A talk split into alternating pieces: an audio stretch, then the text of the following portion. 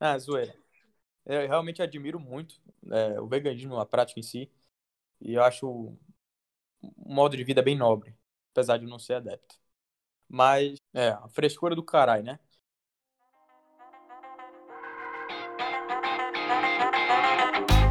Fala galera, começando o quarto episódio de Nutriciência aqui e hoje com a Tami e a Isa e nós vamos falar sobre veganismo e nutrição comportamental, que era para ser transtornos alimentares, mas a conversa fluiu tão bem que acabou mudando o assunto, que é muito bom. Mostra que nós temos uma boa relação. E é isso. E aproveitem o episódio. Valeu!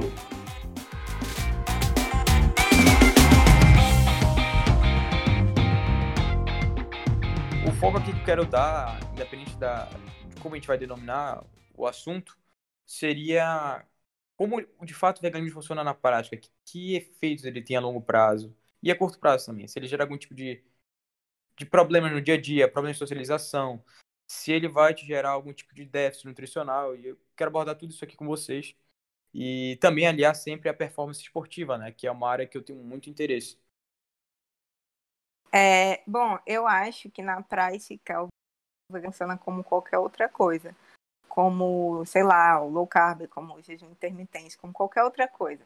Se você planeja, vai dar certo. Se você não planeja bem, vai dar merda. Então, é, é só ter um pouco de conhecimento. O ideal é que a pessoa procure um nutricionista, mas é, nada impede que ela vá buscar conhecimento, estudar sobre. E se for feito de uma maneira planejada, é, não tem nenhum risco que tende a trazer mais benefícios, porque existe uma tendência, não é uma regra, de quando as pessoas se tornam vegetarianas ou veganas, elas passam a consumir um volume muito maior de vegetais. Então, isso traz alguns benefícios, né? Eu vejo os benefícios como esse, com esse maior consumo de vegetais. Não necessariamente com a exclusão da carne. É aí que as pessoas, eu acho, se confundem um pouco, fazem uma certa extrapolação, entendeu? Como se a origem animal fizessem mal. Mas os benefícios do veganismo, é, para mim, eles estão atrelados ao consumo de vegetais, e não à exclusão do, sei lá, leite ou carne, enfim. Eu acho que quando, quando ele vai mais relacionado a um estilo de vida, né? Que ele é totalmente saudável, aí, quando a mudança né, para um estilo de vida vegetariano ou vegano está é, tá atrelada à questão de ser saudável, né? A, acho que você pensar numa forma mais sustentável de se alimentar, às vezes não só pela, pela exclusão, mas em si pela redução, que eu acredito e eu vejo isso muito no consultório. É, tem muito a questão das pessoas acharem que o esporte ele está sempre relacionado ao consumo excessivo de proteína. E aí esse consumo excessivo vem sempre carregado no consumo excessivo de, de ovos, de carnes. E a gente vê que não é bem assim, até porque também o consumo excessivo de proteínas né, derivadas aí animal, elas vêm carregadas de muita gordura saturada. E é uma coisa que já não é benéfica. Então, é um, é um extremo, né, um excesso que eu acho que não é interessante. Então, para as pacientes, né, eu acho que eu sempre acabo pregando a redução do consumo, sempre tento ao máximo educar que não existe necessidade do excesso de proteína, que ele vem carregado de excesso de gorduras, mas é algo que cada corpo se, se comporta de forma individual. Então, tem pessoas que, vamos dizer assim, nessa redução, não vão sofrer alguns efeitos colaterais da exclusão de derivados animais mas elas podem, assim, na, na exclusão do, desses grupos, né, na exclusão de, de leites e derivados, na exclusão de, de carnes, talvez essa pessoa tenha aí um problema de deficiência de ferro, de vitamina B12, que geralmente são coisas bem atribuídas, assim, exclusivamente aos derivados animais. E pode ser que a pessoa tenha e pode ser que não, da mesma forma como a gente vê pessoas que consomem carnes e elas têm deficiência de B12, elas têm deficiência de ferro. Então é algo que não dá para se pesar esse tipo de benefício ou malefício, porque isso é bem individual. Agora. Ah, tá. Agora, antes de te perguntar o porquê que ocorre essa deficiência, eu queria te fazer fazer só um comentário bem rápido aqui. E sempre acontece comigo, as pessoas sempre vêm me falar, é, cara, isso é bem decorrente, bem recorrente mesmo. É, as pessoas vêm me falar que, ah, me tornei vegano ou me tornei normalmente vegetariano. As pessoas já ah, cortei carne, eu diminui bastante o consumo de carne e minha saúde tem melhorado de uma forma absurda, meu sono tem melhorado de uma forma absurda, minha sociedade tem melhorado de uma forma absurda. Aí eu falo bem assim, mano, não, não tá acontecendo isso. Aí a pessoa fica logo puta, né? Mas, eu, mano, não, tá acontecendo. Senta, bora conversar. Quando eu passo para conversar com a pessoa, eu vejo que a rotina dela inteira mudou. Ela tá praticando atividade física, pelo menos três vezes na semana no mínimo e de forma constante. Ela tá tentando dormir direito, boa parte do tempo. Ela tá consumindo muito mais vegetais, consumindo muito mais frutas, porque como ela restringiu um grupo alimentar em específico, que seriam os, os derivados de leite, é, as carnes, então ela está compensando de outras maneiras e, graças a Deus, compensando de uma maneira saudável. E, por consequência disso, a qualidade de vida dela melhorou. Só que a gente sabe que a gente pode ser vegano comendo é, amendoim japonês e tomando cerveja, mano. Então, é muito... comendo, comendo batata frita e comer, né? Com ketchup. Exatamente. É, exatamente. Então, é muito fácil falar, sabe? É muito simplista. É igual aquele cara que começa a tomar água com limão em jejum, aí por consequência disso, começa a melhorar muito os hábitos, já, já começa a fazer dieta e tudo mais, treinar tudo certinho e atrela os resultados todos da água com limão e jejum, mano. É, é uma extrapolação de resultados, é um fator muito isolado, sabe? É, tem pessoas que naturalmente elas não têm vontade, elas não gostam de comer carne, mas elas não se consideram vegetarianas. Por quê? Porque se ela vai comer alguma coisa que ela gosta e tem a carne, ela não liga para aquilo. Ela não gosta de consumir a carne em si, não consumir um bife, essas coisas, a preparação. Mas é, é uma pessoa que não né? se considera, porque eu acho que isso é muito envolvido com um estilo de alimentação e de vida. Sim, sim. É, é ideológico. É, e isso que o Jorge falou é verdade. Tipo assim, tem gente que é, só comia arroz, feijão e carne no almoço. E na janta, provavelmente. Daí a pessoa passou a tirar a carne, aí ela começou a comer uma variedade de grãos muito maior, começou a botar salada no prato, começou a adicionar um monte de... É óbvio Porque que... senão não sobra nada para ela comer, é. né? Então, assim, é óbvio que ela vai sentir melhoras. Mas eu sempre gosto de, de reforçar que não é a exclusão do leite ou do carne, ou enfim é, a, é o aumento desse volume de consumo de vegetais, que tem a maioria das pessoas são meio negligentes nesse ponto, assim, acha que arroz e carne já é um excelente prato, que é muito satisfatório. Talvez seja satisfatório, mas a gente sabe que não é um alimento completo, né? Eu acho ah, sem, legal isso. Sem vegetais não é satisfatório, tem que ter vegetais. Não, tem que ter. É, foi o que a Tami falou, né? São pessoas que, mesmo tendo uma alimentação rica em, em alimentos de fontes é, por, de proteínas animais, ainda assim podem ter uma série de déficits de vitaminas, né, ou minerais, enfim. Assim, é, sempre, sempre que alguém me pergunta assim, ai, mas então você não come isso, ou então não come aquilo, ou então não come o outro, cara, eu, eu sempre falo assim que a gente não precisa de alimentos, do alimento tal, a gente precisa de nutrientes. E o mesmo nutriente tem vários alimentos. Então, assim, ah, você não come carne, eu não preciso da carne, eu preciso de alguns nutrientes que estão na carne e que eu consigo em outros alimentos. Então, assim, não tem alimento essencial. É, existem nutrientes essenciais, dá para você é, pautar essas escolhas nisso. Só... E por isso que vai estar envolvido em um estilo de vida mais saudável, né? A pessoa, quando ela, ela tira o nutriente de um lugar, ela precisa consumir em outro. E a gente sabe que a quantidade ou a biodisponibilidade desses nutrientes de, né, nos vegetais vão estar é em quantidades muito menores ou diferentes, né?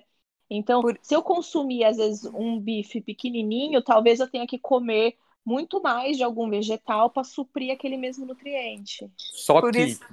vem, com uma, vem com uma junção de, de outros macronutrientes aí, né? Normalmente, uma fonte de proteína vegetal, não, não, não são todas, obviamente, mas boa parte delas vem com carboidrato junto. O que não é necessariamente é. um problema, mas pode ser um obstáculo na, ver... na hora de montar. É, na verdade, todas é, as fontes de proteína vegetal natural, naturais, elas vêm com fontes de carboidrato, né? A não ser que você compre, tipo assim, ah, uma proteína isolada de soja, um, é, um suplemento, assim. É, eu ia dar esse exemplo. Mas assim, na, na in natura, digamos, elas sempre vêm com uma maneira, com uma quantidade de, de carboidrato. Daí basta você adequar. Por isso que eu falei assim, ah, o veganismo é igual a qualquer outra dieta. Se você planejar, fazer o que você quiser, você consegue fazer low carb, você consegue, enfim, déficit calórico, com tudo. Agora, se você não planejar, é, vai dar merda, né? Vai dar merda, vai faltar nutriente, ou você bater a proteína, você vai estourar o carbo, enfim. O que é muito interessante a gente falar aqui um pouco também é de alguns déficits nutricionais que podem acontecer quando a gente tem essa restrição, né? De alimentos de fonte animal. E em que ambientes que seriam mais propícios de acontecer esse, esse déficit e como a gente pode sanar. Por exemplo, déficit de vitamina B12 em alguns indivíduos que e, estão começando aí nesse. Então, a, a vitamina B12 ela é sintetizada por bactérias, né? Estão presentes nos animais. Por isso que elas estão presentes de origem animal. É uma coisa muito simples de resolver. Você compra em loja tu manda manipular, e elas não vêm necessariamente de um animal, né? Elas são sintetizadas em laboratório mesmo e feito suplemento e é vendido.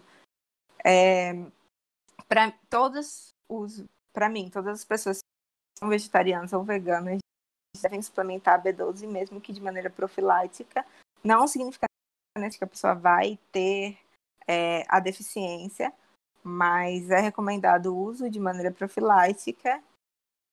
E quem pode ter um problema a mais com isso, independente de ser vegetariano ou não, é, são pacientes bariátricos e alcoólatras também, que são pessoas que, na verdade, tem muita gente que tem problema de deficiência de B12 não pela não ingestão, mas sim pela absorção, né? Então, então, você tem que cuidar da ingestão e de alguns fatores também para garantir que ela seja bem absorvida. Então, é, lembrando se... que como a B12 ela tem o transportador, né, ela vai para o estômago e no estômago ela tem o transportador dela até ali a porção, a porção final até o intestino. Então, a pessoa que faz, por exemplo, a cirurgia de, de redução do estômago, né, a bariátrica, ela perde uma parte, né? Então, provavelmente, é, é, é ela perde uma parte e, consequentemente, ela perde esse transportador. Por isso que a suplementação não é via oral, ela tem que ser, né, por, por, por medicação, injeção. por injeção. É, no caso de bariátricos, né? É... é... mas aí aquela pessoa que, por exemplo, ela tá com um problema seríssimo de gastrite, ela tá tratando uma gastrite nervosa. Ela já está com um problema ali no estômago dela de uma produção excessiva de ácido que acaba né, ocorrendo aí a destruição de, desse, desse transportador, desse fator intrínseco. Então, também aí não vai adiantar ela suplementar via oral, talvez tenha que ser também por, por injeção. Então, é sempre bom avaliar, e, o, e a forma ideal para se avaliar né, é sempre por exame bioquímico, nunca por, por achismo. Salvo as recomendações, como a Isa disse, né, de pessoas é, veganas, vegetarianas, que já é recomendado que faça a suplementação profilática. Exatamente. É... E é bom sempre o exame de. As deficiências de B12, a deficiência de B12, ela tem características é assim, ah, cansaço, fadiga, dificuldade de concentração, são coisas, sintomas é, que são similares a muitas outras coisas. É tipo assim, uma privação de sono pode te dar esses mesmos sintomas. Então, por isso que tem que fazer um exame é, bioquímico antes de sair suplementando. Porque estresse, privação de sono pode ter uma sintomatologia muito, muito parecida. Aí você fala, ah, tenho deficiência de B12, aí vai lá suplementar. Às vezes isso não, não é nem necessário. Né? Então é sempre bom fazer o exame de B12 junto com de homocisteína para verificar a necessidade, se for uma deficiência muito severa, é legal você fazer uma reposição primeiro com injeção e depois manter via oral. E aí você vai delinear o tratamento da deficiência. Agora, outra questão. Vou te dar um exemplo hipotético. Eu sou anêmico, então eu tenho aí uma deficiência de ferro. Teria algum tipo de problema em eu começar a ir cortando a carne da minha vida? E como eu ia correr agora para tipo, consumir por meio da alimentação ferro? Tipo, como é que eu poderia fazer uma situação como essa? Bom, se você é anêmico, você tem que começar suplementando ferro, independente da tua dieta, né? Você tem que resolver esse problema E... O que talvez teria que identificar é se essa deficiência de ferro está sendo causada pela dieta, né? Porque aí sim você ajusta a dieta. Exatamente.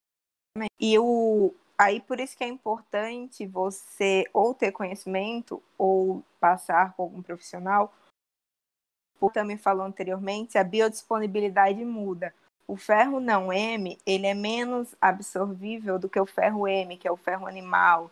É, existem alguns micronutrientes que podem atrapalhar essa absorção, podem é, aumentar essa absorção. Então, você pode combinar alimentos ou, de repente, não consumir no mesmo horário.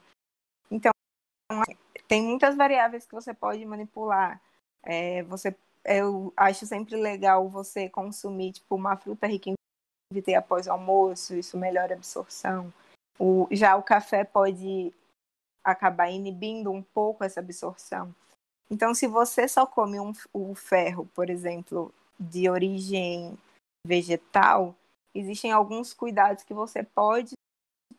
Já quem consome o M, no caso o ferro animal, não precisa ter tanto essas preocupações, porque ele é mais abundante na alimentação e mais biodisponível também, né? Perfeito. É, eu perguntei porque eu recebi essa, essa dúvida há pouco tempo no meu Instagram e é sempre bom ouvir da boca de, de um terceiro, né? Porque sempre sou eu falando, falando, falando, falando. e ouvir de boca de outras pessoas é sempre importante para mostrar que não é uma opinião minha, né? É realmente. Não, é ciência mesmo. Exatamente. Aí, outro assunto que eu também queria abordar com vocês aqui é sobre o manejo de aminoácidos, né? Como a gente poderia fazer uma combinação de certos aminoácidos para que não haja um déficit, certas fontes de proteína, perdão, para que haja complementos de aminoácidos de diferentes fontes. Porque quando a gente está falando de, de, fontes vegetais, normalmente há uma menor quantidade de certos aminoácidos específicos em diferentes fontes, né? É, se... existem até tem a recomendação, né, das, das diretrizes da alimentação vegetariana vegana, que é, é bem legal porque aborda essa combinação que é muito famosa pra gente, que é a questão do arroz-feijão, né? Que a gente tem que lembrar que os, os vegetais, eles não vão ser ricos vamos dizer assim, em proteína formada, estrutura grandona, eles são ricos em aminoácidos. Então é legal a gente entender que é, os aminoácidos essenciais são aqueles que a gente precisa consumir através da alimentação que o nosso corpo não produz. Então, o, a, a combinação de leguminosas e cereais, elas se complementam. Né? Os cereais, eles são ricos em metionina, que por sua vez ela é bem isenta nos, nas leguminosas. Então, por que isso é essa combinação, né? Isso que é o feijão. Feijão, ervilha, né? Que eles fazem essa combinação. Por isso que a gente pega, a gente fala que é uma, é, uma, é rico em proteína, que na verdade ele vai ser rico em aminoácidos. Isso. Só um adendo, já que a gente falou do feijão, a Isa ainda agora falou que consumir uma fonte de vitamina C após uma refeição rica em ferro pode otimizar a absorção. Um exemplo seria comer aquele, aquele clássico brasileiro, feijão com laranja. É, ou até assim, ah, tomar uma limonada durante o almoço. Perfeito. É, chupar uma laranja de sobremesa. É, não precisa sair suplementando vitamina C, pelo amor de Deus. Não, né? porque, é, é não é porque um limão, C... uma laranja não, não bate a quantidade que você precisa no dia em uma fruta que ela é dispensável. Não, e, e, a vitamina C, ela é. No nosso padrão alimentar é muito abundante, assim, é, é muito difícil uma pessoa não bater as quantidades de vitamina C se ela tem uma alimentação equilibrada. É, tem um monte de frutas, um monte de vegetais. Então, é, não precisa sair suplementando vitamina C para não ter deficiência de ferro. Não façam essa associação. Exatamente. Agora, voltando para a parte dos aminoácidos, eu queria alguns exemplos da, de vocês duas, né? É, que vocês me dissessem exemplos que a gente poderia usar no dia a dia para alguém que está começando nisso, para manter um nível bom de proteína no dia a dia, sabe? Que as pessoas sempre se desesperam muito, achando que vão ter um déficit proteico e não é bem assim que funciona quando a gente está falando de um vegano. Ou vegetariano, né? Ah, eu, eu sempre todos os dias, religiosamente, no almoço, arroz, feijão, que é faz essa combinação de cereais com leguminosas, e a proteína texturizada de soja, que é o que as pessoas chamam de carne de soja, né, popularmente. E eu também uso proteína. É, quando você vai comprar proteína em pó, já existem os blends, que são entre proteína isolada de ervilha com a de arroz, é, algo do tipo, e existe a proteína isolada de soja. A proteína vegetal mais completa que tem em termos de aminoácidos, assim. É, eu acho que vale lembrar, muita gente acha que nos vegetais faltam tais aminoácidos e todos os vegetais eles possuem todos os aminoácidos essenciais. A diferença é a proporção, né? Exatamente. Então não, não tem essa de assim, ai, o arroz não tem isso, não tem aquilo. Ele só é limitante, eles... né? Isso, Acho que é interessante eles... a gente usar esse termo. É, eles só tem uma proporção diferente, né? Diferente um exemplo da carne, que se você comer a carne, você não precisa complementar com outra coisa, porque as quantidades de aminoácidos ali estão satisfatórias. É, mas na soja, na, principalmente nas, nos derivados, a proteína isolada de soja, a proteína isolada de soja, não estão esse aminoácido tão limitante. Então eu uso isolado de soja para colocar no, em vitamina, em mingau de aveia. É, e nas refeições assim, almoço e janta, eu faço essa combinação de arroz com feijão com a proteína texturizada de soja, que é o que o pessoal chama de carne de soja, né? Que vem. Hoje tem várias apresentações, assim, tem bife, tem ela clara, que parece frango, tem escuro, tem pedaços. Assim, fazer muita coisa. E é barato também, né, Isa? Muito. Tem muita gente que fala, ai, veganismo é caro, ai, veganismo é elitizado. E não tem nada a ver, cara. Aqui na minha casa, a gente passou a gastar muito menos é, não consumindo carne do que consumindo a carne. É, até porque carne, ainda mais cortes mais magros, a depender do corte pode ser bem caro. É, exatamente. Então, assim, a proteína soja, ela costuma ser mais barata e proteína, por exemplo, né?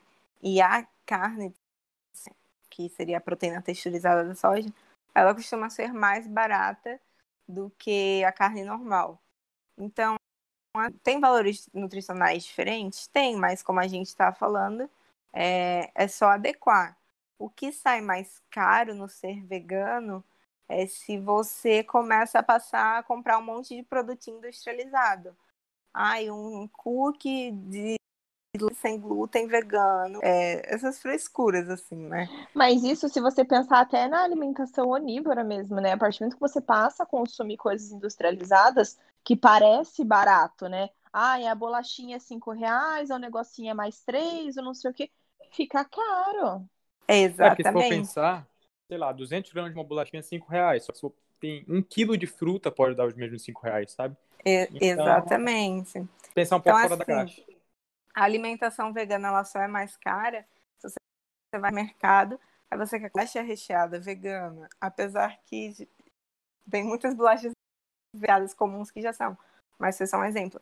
Aí você quer comprar o pão de queijo é, vegano, mistura para bolo vegano, leite de castanha, de caju, aí realmente, mas assim, se você partir para o básico, que eu que é o que todas as pessoas deveriam fazer, independente de serem veganas ou não, eu acho que é uma alimentação até mais barata, mais acessível.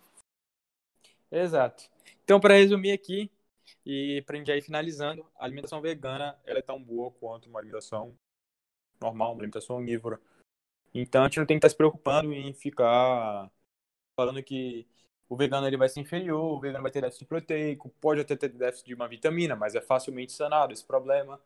E também acabar logo com isso que veganismo ele é superior, que vai se tornar um super-homem e que quando tu consome menos proteína animal, tu teu corpo começa a funcionar melhor, tu tem mais disposição, as tuas energias, o teu espírito funcionam melhor, porque tu tá não, é, não é bem assim que mortos, então é... vai reenergizar os chakras da pessoa. Não, é, é, é muito é muita religiosidade. Eita, religião em cima de um, de um tópico bem simples até de abordar, sabe? É. A ciência já tem bastante coisa elucidada em relação ao veganismo. É, eu e a Isa, nós, por sinal, nós fizemos um, um post sobre, sobre, eita, sobre o veganismo e a performance, né? E o pão, ele não é prejudicial. Então, cara, é muito tranquilo. Basta que tu esteja na companhia de um bom profissional que possa facilitar a tua rotina, sabe? É, sempre que alguém me pergunta algo assim, ah, algo da nutrição vegana, eu sempre respondo que a nutrição vegana, não vegetariana, é a mesma que qualquer outra nutrição. Porque a nutrição, ela trata de nutrientes e não de alimentos, né? Então, é obrigação de qualquer nutricionista saber fazer esse manejo. Eu e é não, é isso não... bom o pessoal saber discernir também, né? Porque às vezes procura um profissional e o profissional não sabe fazer. Então, peraí, o profissional não estudou. Um profissional é. que ele vai montar dieta para um vegano, um vegetariano, ele não consegue, ele faltou estudar realmente o básico, porque se não tem carne, e aí o que, que faz, né? Ele precisa saber entender. Ah, eu vou adoçar com mel. Não, mel não é o alimento um alimento vegano, vegetariano de origem animal. Então você tem que saber respeitar ali para a pessoa. Da mesma forma que a gente prega tanto, né, que você não coloque alimentos que não fazem parte do dia a dia da pessoa, também é saber respeitar que a pessoa não consome derivado animal. É uma ideologia, né, uma crença que ela tem, é indiscutível. O profissional não está ali para para catequizar determinar ninguém. isso. É, mas isso, o que eu quero exatamente. o que eu quero dizer é que assim, para mim não dá para você dissociar nutrição da nutrição vegana vegetariana. Nutrição é não, é nutrição. É. nutrição é, é, sobre nutrientes, entendeu? É Você tem que saber manejar os nutrientes. Nutrição é sobre nutrientes, não sobre alimentos. E é sua origem. As pessoas estão querendo começar no vegetariano.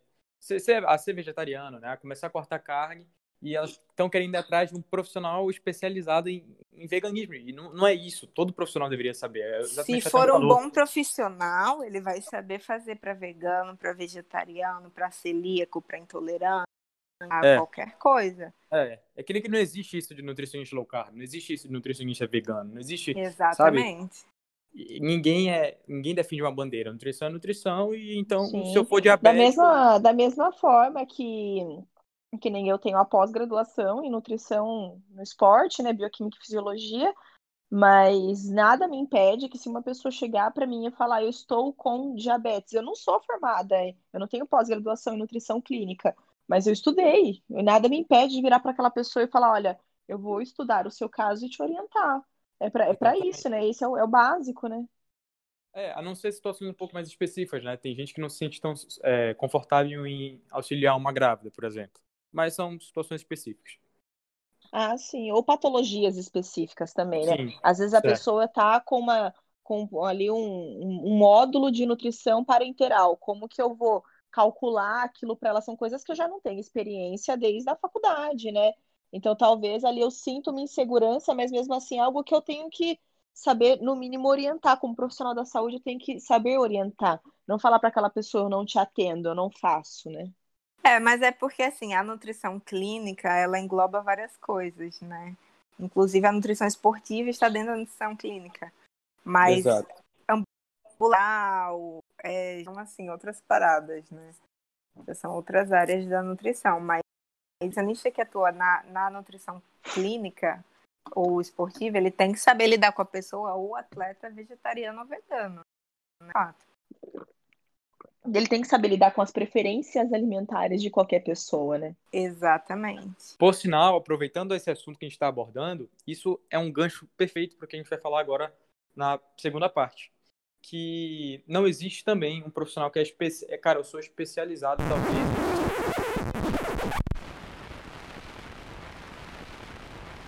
Epa, peraí, peraí, peraí. Finalizando aqui a primeira parte, mas logo, logo está sendo a segunda parte, onde a gente vai falar mais sobre nutrição comportamental e abordar algumas coisas aí que vocês vão gostar bastante. É isso, até a próxima. Muito obrigado por ter escutado. Valeu, beijo!